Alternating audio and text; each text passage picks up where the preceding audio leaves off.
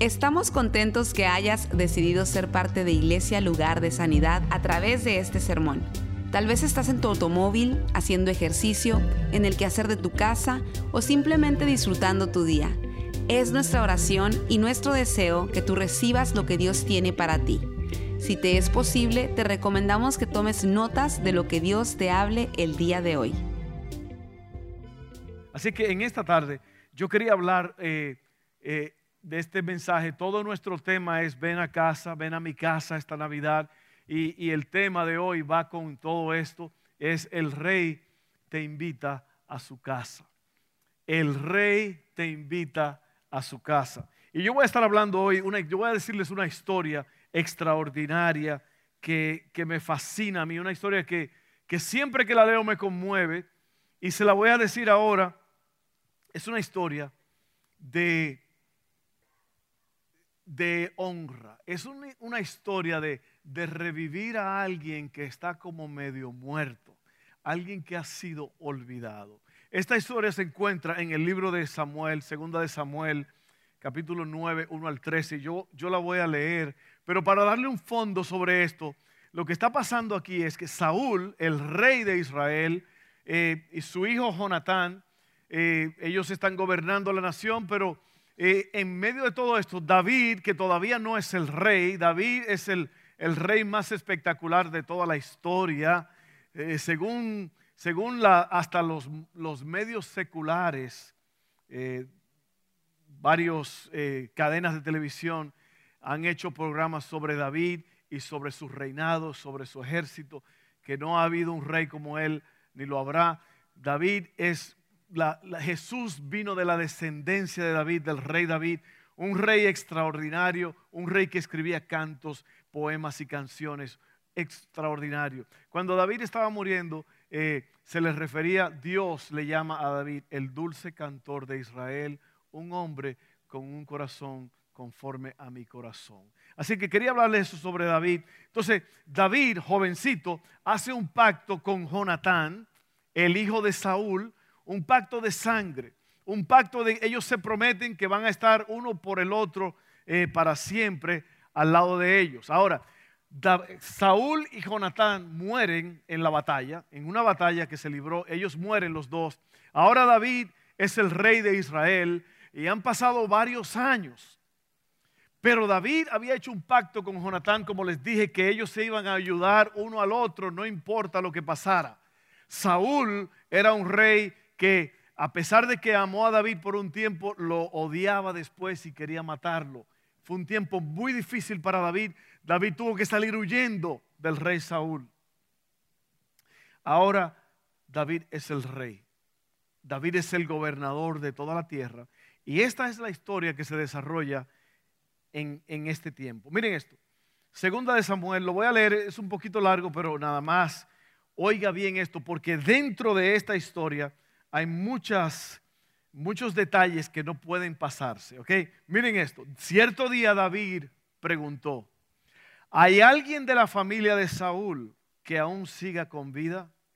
¿Alguien a quien pueda mostrarle bondad por amor a Jonatán? Entonces mandó a llamar a Siba, un hombre que había sido uno de los siervos de Saúl. ¿Eres tú Siba? le preguntó el rey. Sí, señor, lo soy, contestó Siba. Enseguida el rey le contestó, ¿hay alguien de la familia de Saúl que todavía viva? Saúl fue enemigo de David, pero el hijo de Saúl, Jonatán, era amigo íntimo de David. Y por eso el rey pregunta esto. ¿Hay alguien de la familia de Saúl que todavía viva? De ser así, quisiera mostrarle la bondad de Dios. Siba le contestó, sí, uno de los hijos de Jonatán sigue con vida, está lisiado de ambos pies. ¿Dónde está? Pregunta el rey. En Lodebar, así se llamaba el pueblo, el lugar. Le contestó Siba. En la casa de Maquir, hijo de Amiel. Entonces David mandó a buscarlo y lo sacó de la casa de Maquir. Su nombre era Mefiboset, era hijo de Jonatán y nieto de Saúl. Cuando se presentó ante David, se postró hasta el suelo con profundo respeto. David dijo, saludos Mefiboset. Mefiboset respondió, yo soy tu siervo. No tengas miedo, le dijo David. Mi intención es mostrarte mi bondad por lo que prometí a tu padre Jonatán. Te daré todas las propiedades que pertenecían a tu abuelo Saúl y comerás aquí conmigo a la mesa del rey. Mefiboset se inclinó respetuosamente y exclamó, ¿quién es su siervo para que le muestre tal bondad a un perro muerto como yo? Entonces el rey llamó a Siba, el siervo de Saúl, y dijo, le he dado todo al nieto de tu amo, todo lo que pertenecía a Saúl y a su familia. Tú, tus hijos y tus siervos cultivarán la tierra para él, para que produzca alimento para la casa de tu amo. Pero Mefiboset, el nieto de tu amo, comerá aquí a mi mesa. Siba tenía 15 hijos y 20 siervos. Siba respondió, sí, mi señor el rey, yo soy su siervo y haré todo lo que me ha ordenado. A partir de ese momento, Mefiboset comió a la mesa de David, como si fuera uno de los hijos del rey. Mefiboset tenía un pequeño, un hijo pequeño llamado Mica. A partir de entonces, todos los miembros de la casa de Siba fueron siervos de Mefiboset. Y Mefiboset, quien estaba lisiado de ambos pies, vivía en Jerusalén y comía a la mesa del rey. Una historia extraordinaria, una historia de redención, una historia que nos habla de alguien que fue olvidado. El lugar donde vivía Mefiboset no era ni siquiera su casa, él vivía en una casa que alguien lo estaba teniendo allí. Un hombre olvidado, un hombre que eh, David pudo haber dicho, yo lo voy a buscar para destruirlo porque él fue, es nieto de Saúl que quiso quitarme la vida tantas veces, pero David no tenía ese, tiempo, ese tipo de mentalidad. David era un hombre apasionado por Dios. David le perdonó la vida a Saúl muchas veces. David tuvo eh, honra y memoria por Jonatán y ahora él pregunta, ¿habrá alguien? ¿Cuántos de ustedes saben que es importante reconocer, recordar las promesas que uno ha hecho? ¿A cuántos de ustedes le han fallado? ¿O cuántos de ustedes han fallado una promesa que usted hizo? David no se olvida de esa promesa que él le hizo a Jonatán, que él iba a estar allí para lo que fuera. Ahora es el tiempo.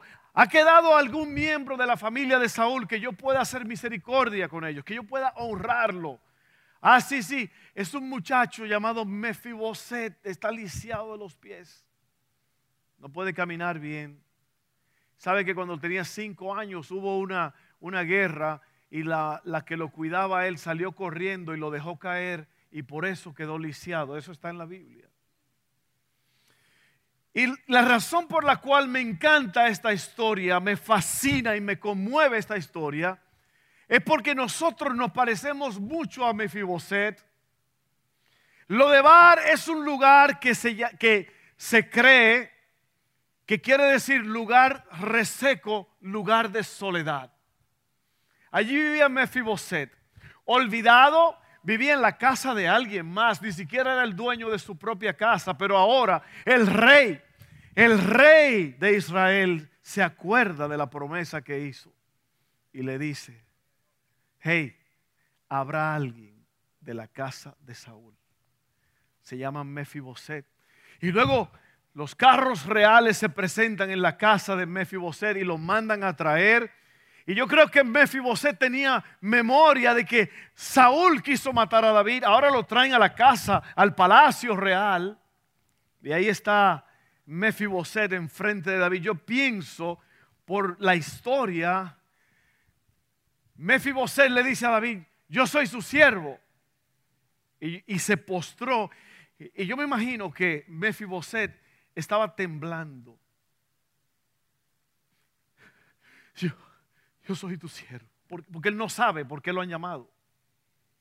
Hay memorias de que Saúl quiso matar a David varias veces. Él está pensando posiblemente, me llegó mi día. Y David, la historia dice que David le dice, no tengas miedo. Yo me imagino que estaba temblando. Estaba temblando Mefiboset de miedo. No tengas miedo. Yo te he llamado para mostrar misericordia contigo. Porque yo hice un pacto con tu padre hace muchos años. Y sabes que Mefiboset, desde hoy tú vas a comer en mi mesa, en mi casa. ¿Qué, qué cosa más impresionante esto? Yo no sé si a usted lo conmueve esta historia. A mí me conmueve mucho porque yo digo que yo me parezco mucho a Mefiboset. Y el rey invita a Mefiboset a su casa. Ahora yo quiero cambiar el asunto porque Jesucristo vino, dice la Biblia que Él es el rey de reyes y el señor de señores. Él nació el rey de los judíos, el rey del universo, el rey de toda la creación. Los magos trajeron, los, los reyes del oriente, los, los sabios del oriente, trajeron los tres presentes que se le traen a un rey, mirra, oro e incienso. Muy importante esto. La mirra significaba el, una ofrenda a Dios. El incienso representaba que el rey iba a morir y el oro era el regalo que se le hacía a los reyes, a la realeza, a la lealtad. Así que Jesús recibió como, como niño los tres reyes, los tres presentes, perdón, que se le dan a un rey. Jesucristo nació para ser rey. Ahora es Jesús el que nos invita a nosotros a su casa. Él es el que ahora nos extiende la mano. Mefiboser una vez más fue dejado caer cuando tenía cinco años. Mefiboser había sido olvidado, pero alguien se acordó de un pacto hecho con su padre Jonatán. Mefiboset tenía un problema de identidad y autoestima. Mefiboset dijo, ¿quién soy yo? Yo soy un perro muerto para que usted se fije en mí. Y sabe qué, yo digo que esto me acuerda mucho a nosotros, es porque nosotros muchas veces perdemos nuestro sentido de identidad no sabemos quiénes somos o estamos confundidos en cuanto a quiénes somos, lo que Dios nos ha creado para que seamos. Y yo te hago la pregunta a ti en este día, ¿sabes tú quién tú eres? ¿Sabes que muchas veces tratamos de aparentar lo que no somos para que la gente crea que somos algo? Y por eso la gente compra y viste y tiene y quiere vivir en un lugar donde allí vive la gente importante. Y sabe que tú no eres lo que tú viste. Tú no eres el nombre de tu apellido. Tú no eres la marca que te pones. Tú no eres la casa ni el vecindario donde vives. Tú no eres la marca de carro que tú manejas. Tú eres una persona que ha sido comprada y lavada con la sangre de Jesús. Jesucristo fue entregado por ti. Tu identidad está en el hecho de que Dios te ama tanto que desde tu antes de tu nacer él te ha invitado a su casa. Esa es tu identidad. Lo de Bar estaba en un lugar del olvido, reseco, sólido, perdón, árido, y ahí lo fueron a buscar. Y yo no sé dónde tú estás hoy, pero Dios quiere llegar a donde tú estás. Es probable que tú estés en esta casa y tú estés pasando por circunstancias adversas. A lo mejor tú estás confuso, a lo mejor tú no sabes sobre el futuro, sobre los planes que, ¿para qué estás tú aquí en la tierra? Miren esto.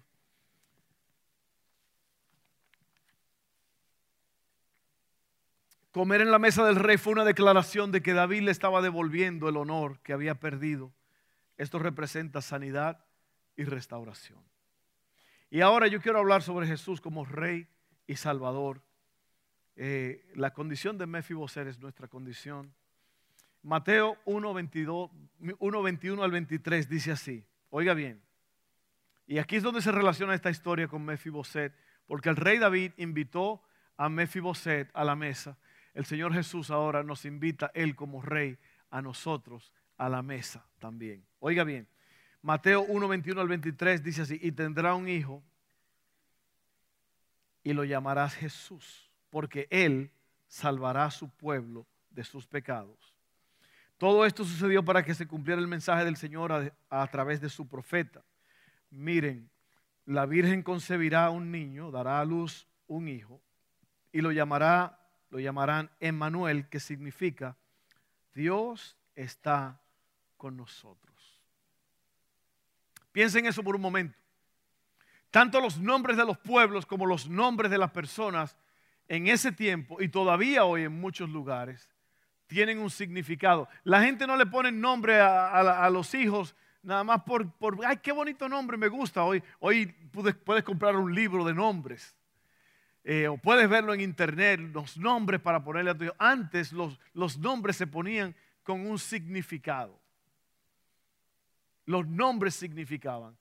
Jesús, Yeshua, Josué es lo mismo. Es el, quiere decir el Salvador. Él vino para salvar y buscar lo que se había perdido. Oiga bien esto, esto es muy importante. Esto es muy importante porque Él vino a traernos salvación.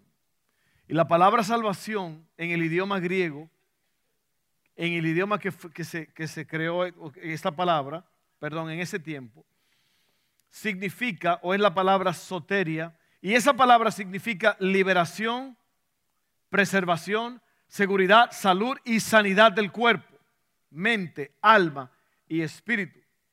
La liberación de los abusos deshonestos de los enemigos, futura salvación, la suma de los beneficios y bendiciones que disfrutarán los cristianos redimidos de todos los males terrenales después del visible retorno de Jesucristo. La salvación es cuádruple, salvado de la pena, del poder, de la presencia y aún del placer del pecado. Así que yo no sé si tú sabes lo que tú tienes en este día. Lo que tú tienes en este día o lo que puedes tener en este día es muy grande. Y muchas veces, muchas veces somos muy, muy eh, eh, entendedores, muy pobres de lo que Dios ha hecho y de lo que Dios tiene para nosotros. Y no sabemos. Estamos pasando por la vida en pobreza. Y yo no estoy hablando de pobreza financiera, yo estoy hablando en pobreza de espíritu. Somos pobres porque no, no tenemos felicidad, no tenemos paz, no tenemos alegría, no tenemos gozo. No tenemos las cosas que Dios ya nos ha dado. Cuando Mefiboset fue restaurado, se le dio su honor y estaba comiendo en la mesa con el rey, toda su dignidad le fue devuelta. Y yo quiero decirte que cuando el rey Jesús te salva, te saca del lugar de sequedad, te saca del lodebar, te pone en un lugar de honra, en un lugar de paz y de tranquilidad. Y si tú como cristiano no estás viviendo esa vida extraordinaria, esa vida al máximo, es porque tú no sabes lo que tienes.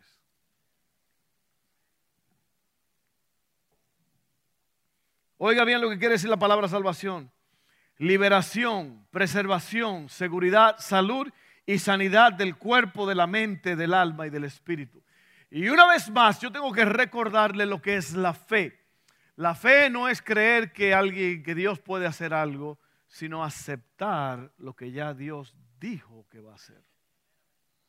¿Cómo trabaja la fe? ¿Cómo es que Dios acepta tu fe? Bueno, Dice la Biblia en Santiago que a Dios no le agrada la actitud de las personas que dudan. Zacarías se quedó mudo, el papá de Juan el Bautista se quedó mudo porque el ángel le trajo un anuncio de alegría y de gozo y dijo, bueno, dijo este, mi mujer tiene cuarenta y pico de años. Y el ángel le dijo, ¿sabe qué? Por incrédulo te vas a quedar mudo hasta que el niño nazca. Así es, léalo. En Lucas 1. Tomás. ¿Se acuerdan de Tomás? Tomás estuvo allí cuando Lázaro resucitó. Tenía tres días muerto, ya día. Jesús le dijo, Lázaro sal fuera y Lázaro salió. La alimentación de los cinco mil, sin contar las mujeres y los niños. La multiplicación de los panes y los peces. Caminar sobre el agua. Calmar la tempestad. Tomás estaba allí. Y Jesús les dice a ellos, a mí no me matan, yo pongo mi vida por ustedes. Pero yo voy a morir, pero a los tres días yo voy a resucitar. Eso fue lo que les dijo. Él se lo dijo, todo el tiempo fue claro. Jesucristo no andaba escondiendo nada. Él le dijo el plan de lo que iba a pasar. Y así tú y yo tenemos que creer lo que Dios nos dice en su palabra. A Dios no le gusta la actitud de duda. Porque la duda no resuelve nada, lo que resuelve es la fe. La fe es la confianza que tú tienes en Dios. Y Tomás, Jesús se había aparecido ya a varios de los discípulos. Y Tomás dijo, bueno, yo no creo eso. Otro Zacarías, que él vino aquí, que se cruzó por las paredes. No, no, no, no, hasta que yo no lo vea, yo no creo. Ve, y ese es el problema que luego ahí está Tomás, están comiendo y allí aparece Jesús en su gloria, con un cuerpo glorificado. Y Tomás traga en seco. Tomás, Tomás, mírame, Tomás. Siéntate a mi lado, ven acá, ven acá.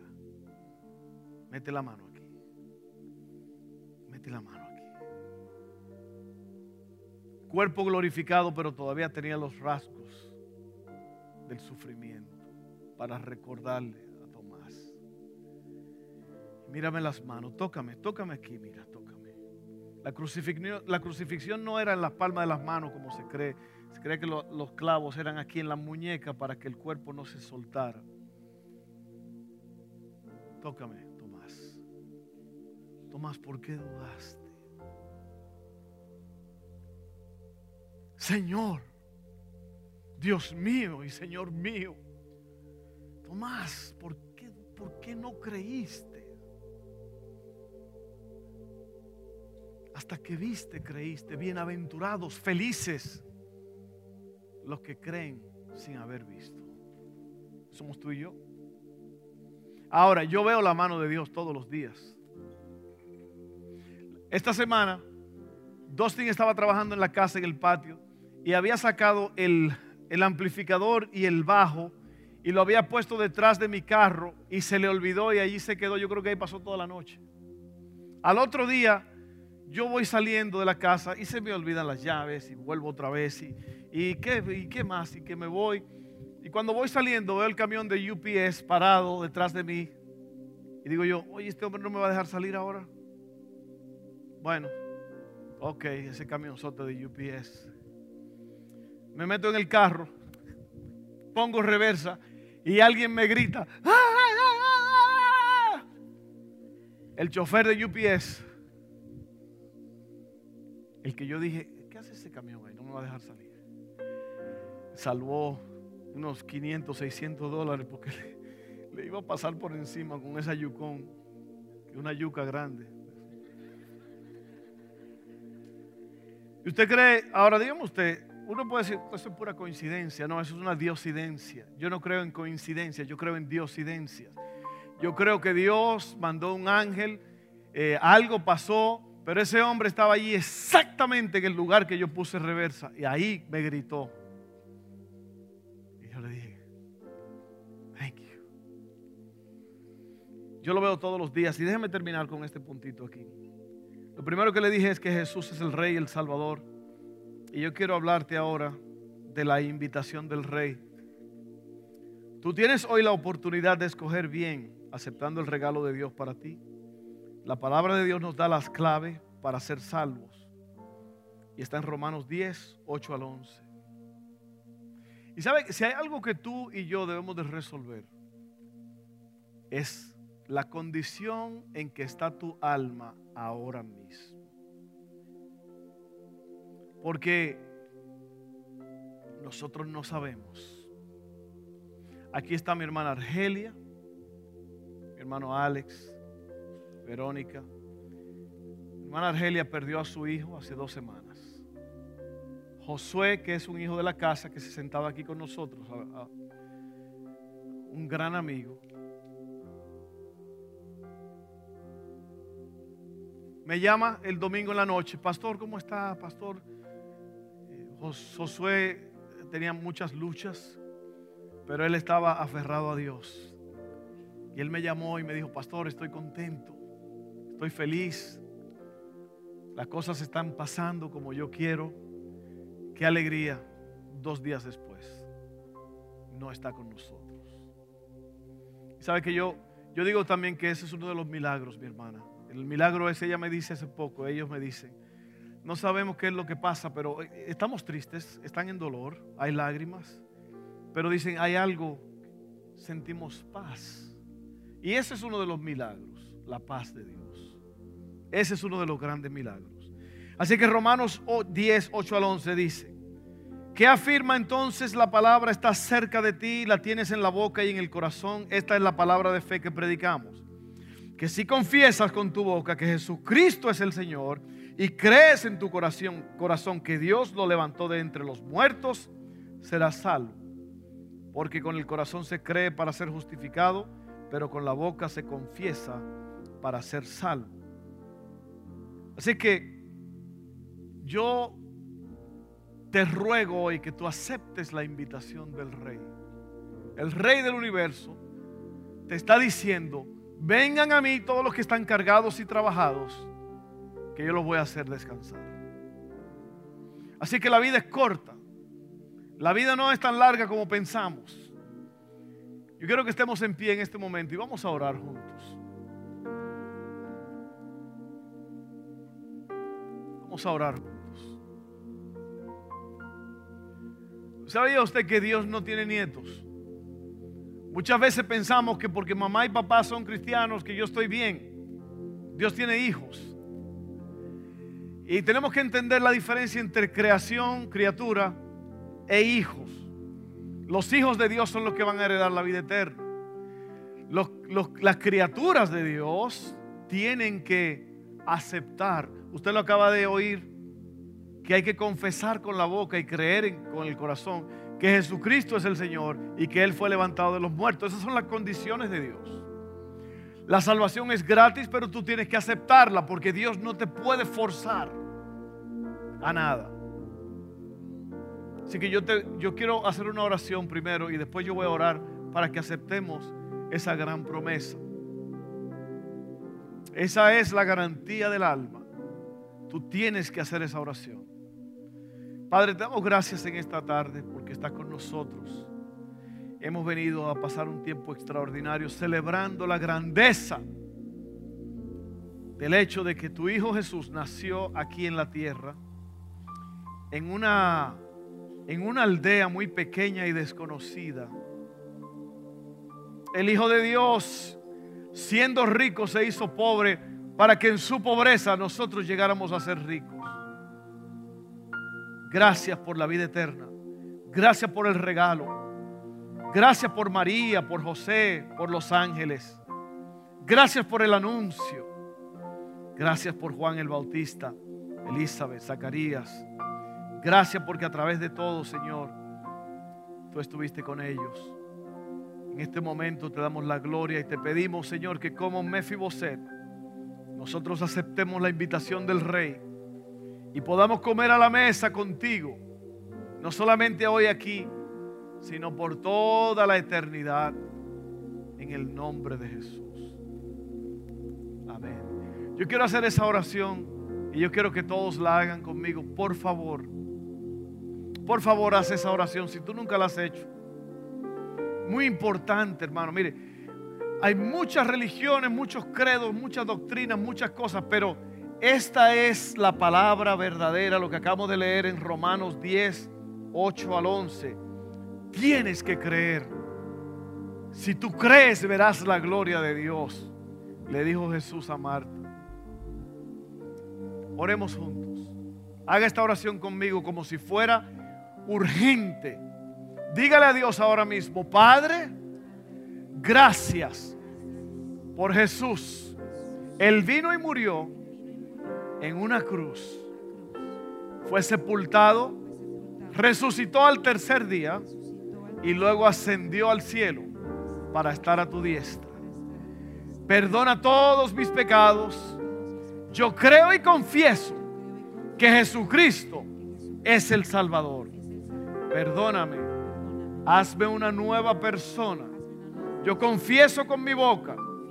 Creo en mi corazón que Jesucristo nació, murió, resucitó y ascendió. Y por esa confesión yo soy salvo. nombre de Jesús. Amén, amén, amén. Si usted hizo esa oración, si tú hiciste esa oración y nunca la habías hecho, te felicito, pero yo quiero ver tu mano. No tengas miedo, no tengas pena. Alguien hizo esa oración conmigo. Levanta tu mano, yo quiero verla, yo quiero verla. Uno, dos, tres, cuatro, cinco, seis, siete, ocho. Wow, gloria a Dios. Hay fiesta en el cielo. Tú que estás lejos de tus amigos, de tu tierra y de tu hogar, y tienes pena pena en el alma porque no dejas de pensar. Tú que esta noche no puedes